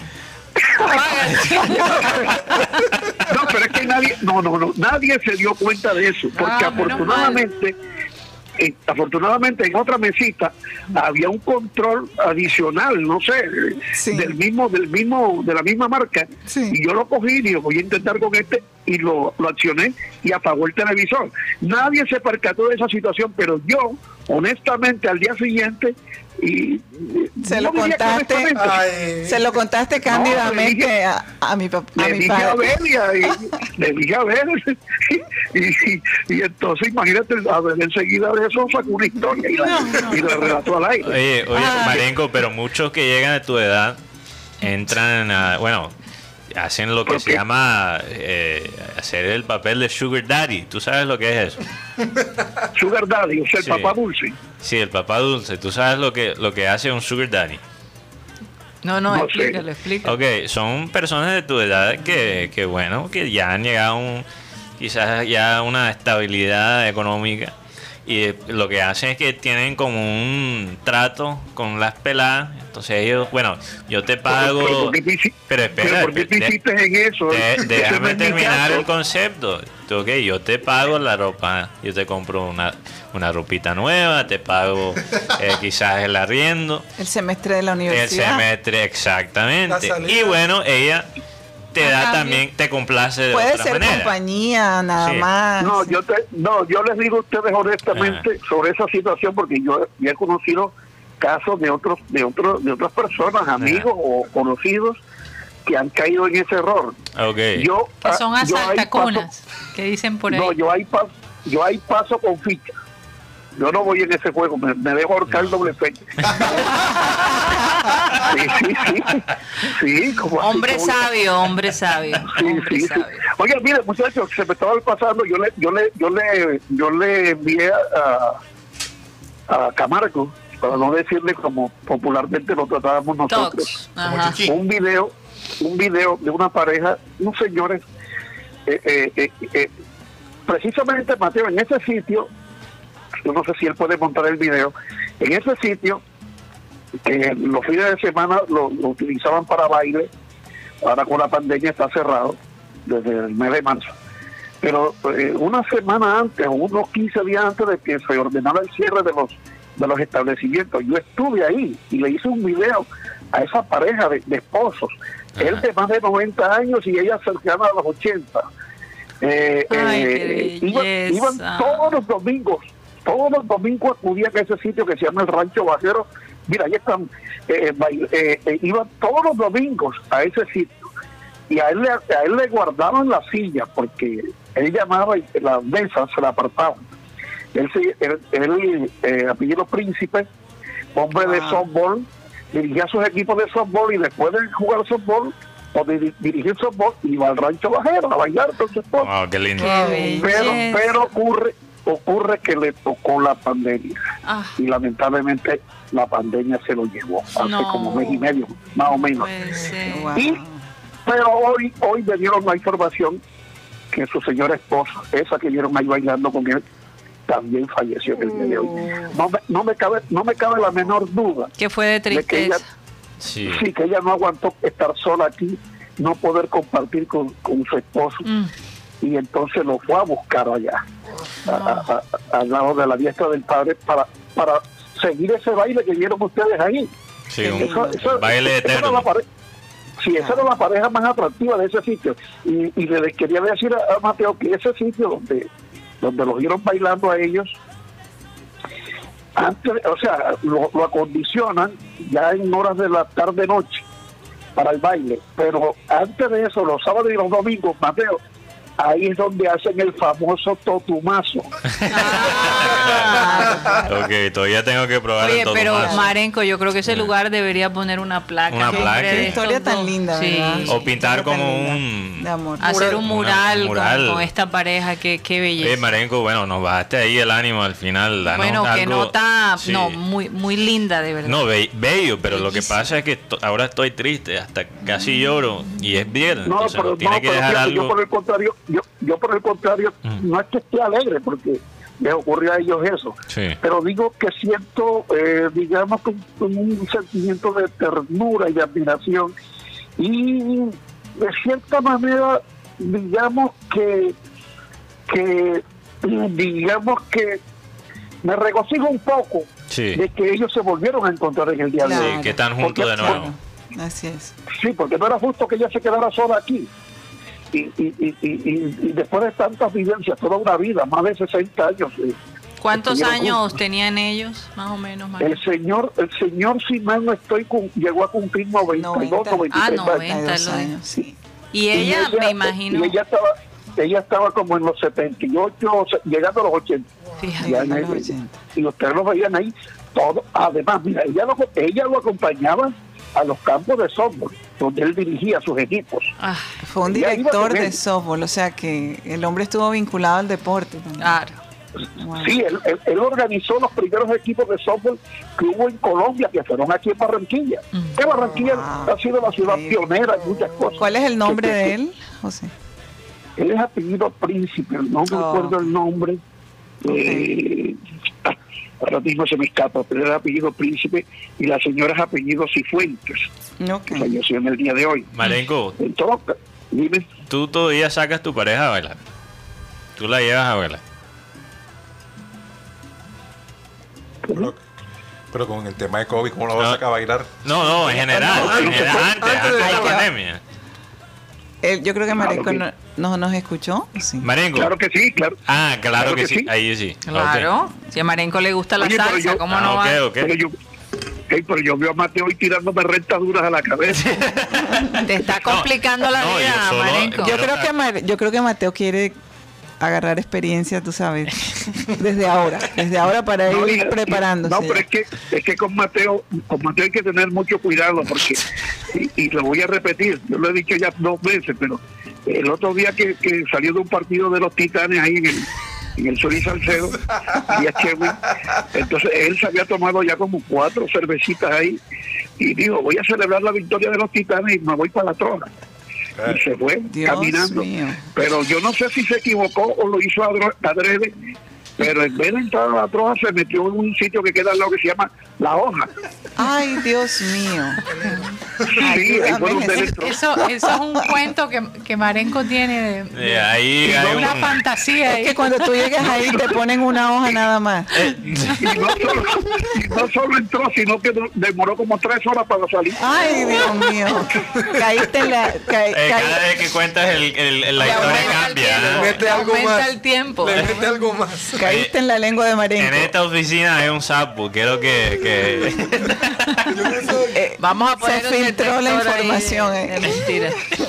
Oigan, bueno, se nos acabó el tiempo, Marenco. Gracias por, Hombre, por llamarnos. Siempre nos. Ese, esa historia que, que nos, que nos verdad. contaste, de verdad refrescante, refrescante, hermosa.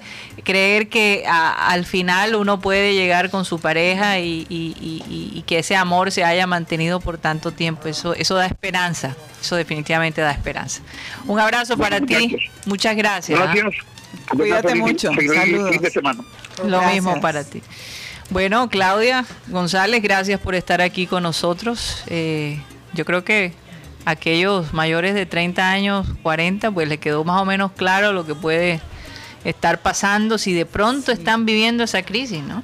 Y que hay que, cu- hay que cuidarse. Yo creo que mientras tú eh, sientas paz con lo que estás haciendo y sientas paz con tu relación, los cambios van a llegar, se pueden dar y pueden afrontarse en pareja. Y si estás solo, pues bienvenidos sean los cambios. Todo, todo con un balance. ¿no? Claro que sí. Aquí dicen que Roche tiene cara de que le negaron el canje en el siglo XXI.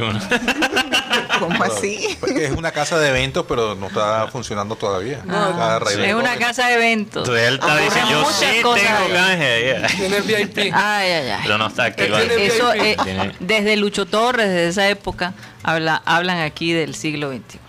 Bueno, eh, decirle a todos los oyentes, eh, gracias por estar con nosotros, espero que se hayan divertido tanto como lo hicimos nosotros. Y como siempre, le vamos a pedir a nuestro amado Abel González Chávez que por favor despida el programa. Tengo el versículo bíblico de hoy. Dice así, pues ustedes, mis hermanos, han sido llamados a vivir en libertad, pero no usen esa libertad para satisfacer sus deseos de la naturaleza, de esa naturaleza pecaminosa. Al contrario, usen la libertad para servirse unos a otros por amor. La gente cree que amor es hacer el amor en la cama. Por eso muchos creen que la amistad o el amor es un sofisma, es una, es una película. Pero lo que pasa es que el amor intrínsecamente es, es otra cosa, diferente a la cama y tal, y al vacilón. El amor es el- el- el- la, la gasolina de la revolución más grande hecha sobre este planeta, que fue la revolución de Jesucristo. Señoras y señores, se nos acabó, se nos acabó el Satellite, satellite, satellite.